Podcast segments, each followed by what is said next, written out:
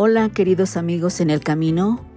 Hoy en esta tarde tendremos una pequeña reflexión en el libro de Levíticos capítulo 25. A través de todos los tiempos el Señor ha hecho recordar a sus hijos el deber que tiene para con Él. Siempre me ha interesado la forma en que el Señor enseñó y cuidó a Israel durante los 40 años en que deambuló por el desierto. En el libro de Levíticos, así llamado porque se relaciona con los deberes y la enseñanza de los levitas, se dan instrucciones para el año de jubileo y para su observancia. Creo que en la forma que Israel celebró ese año tan especial, hay también un mensaje para nosotros en el capítulo 25 de Levíticos te pido que lo leas, por favor. Yo leeré algunos versículos de este capítulo que dice así, Jehová habló a Moisés en el monte de Sinaí diciendo, habla a los hijos de Israel y diles, cuando hayas entrado en la tierra que yo os doy, la tierra guardará reposo para Jehová. Seis años sembrarás tu tierra y seis años podarás tu viña y recogerás sus frutos. Pero el séptimo año la tierra tendrá descanso, reposo para Jehová. No sembrarás tu tierra ni pondrás tu viña. Y cortarás siete semanas y contarás siete semanas de año, siete veces siete años, de modo que los días de los siete semanas de años vendrán a serte cuarenta y nueve años entonces habrá, habrás de tocar fuertemente la trompeta en el mes séptimo a los diez días del mes. El día de la expiación haréis tocar la trompeta por toda vuestra tierra. Y santificaréis el año cincuenta y pregonaréis libertad en la tierra a todos sus moradores. En ese año os será de jubileo y volveréis y volveréis cada uno vuestra posesión y cada cual volverá a su familia.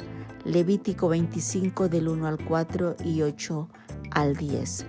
Las leyes relacionadas con el jubileo abarcan algunos puntos que solamente veremos un punto que es la gente tenía que hacer descansar la tierra de modo que pudiera rejuvenecerse y ser más productiva en el futuro Hoy en día, en nuestra vida tan atareada y compleja, el año de jubileo nos brinda una excelente oportunidad para evaluar la dirección en que vamos y determinar si nuestras prioridades están en orden.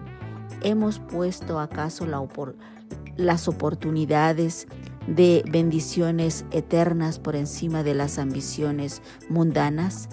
¿Hay algo en nuestra vida a lo que podríamos dar descanso? Por poner una temporada a fin de renovar nuestras almas para ser más productivas y especialmente en lo que más le interesa a nuestro Señor?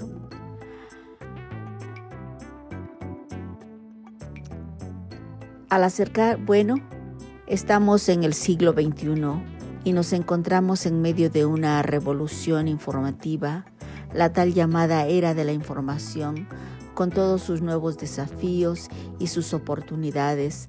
En la actualidad estamos inundados de información. Para muchas personas la televisión les está privada de dedicar valiosos momentos a la familia. Internet es una nueva fuente de información que ofrece tremendas oportunidades, como así también otra posibilidad, posibilidad la de volvernos adictos a todas estas cosas. Lamentablemente, con las bendiciones de la nueva era de la información, nos llegan algunos desafíos al encontrar las fuerzas malignas, nuevos medios de difusión y nuevas formas de filtrarse en nuestra mente. Las influencias del mundo invaden nuestros hogares con nuevos perfiles y y mafias para desafiar nuestra determinación de emplear nuestro tiempo sabiamente y para los propósitos del Señor. Necesitamos pues seguir el ejemplo de la ley del Antiguo Testamento, donde nos habla de que Israel eh, se renovaba, especialmente en este tiempo de el año de jubileo.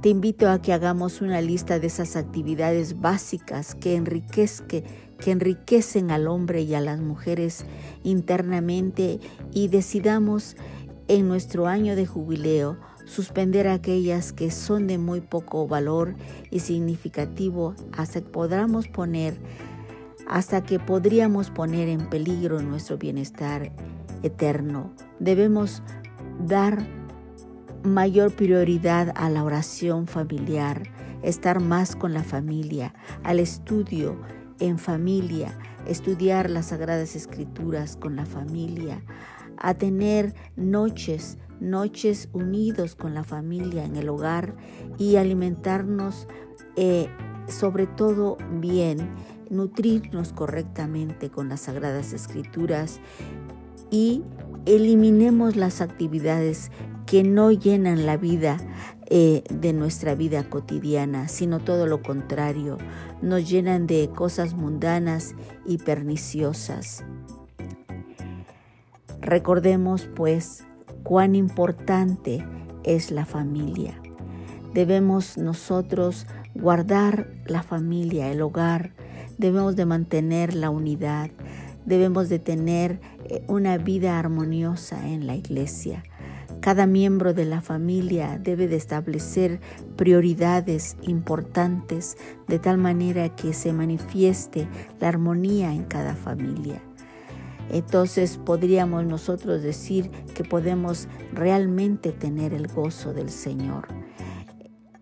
Así que yo les invito a que ustedes eh, pues se mantengan siempre, siempre fomentando la unidad en la familia, que es muy importante.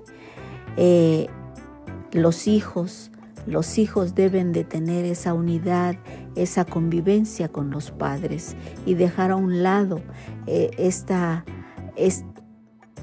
esta comunicación que se da por internet. Hay que estar un poco más preocupados por la cercanía familiar porque hemos observado que los hijos eh, no, no, tienen, no tienen esa unidad familiar. Están experimentando la, la, división, están, están experimentando este, la mala comunicación y creo que debemos de fomentar la buena comunicación en la familia. Así que debemos de recordar claramente que nuestros hijos deben de mantenerse unidos en armonía y sobre todo mantenerse en gozo. Y, como dijera la palabra de Dios, yo les he dado a conocer el bien y el mal, de modo que nosotros debemos de caminar en las cosas del bien para bendición porque Dios quiere que seamos bendición a nuestras generaciones.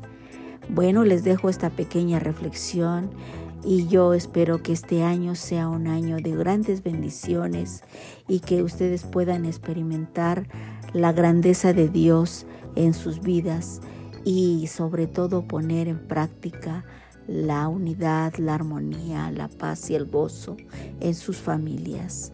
Un abrazo a la distancia y que tengan un año muy bendecido.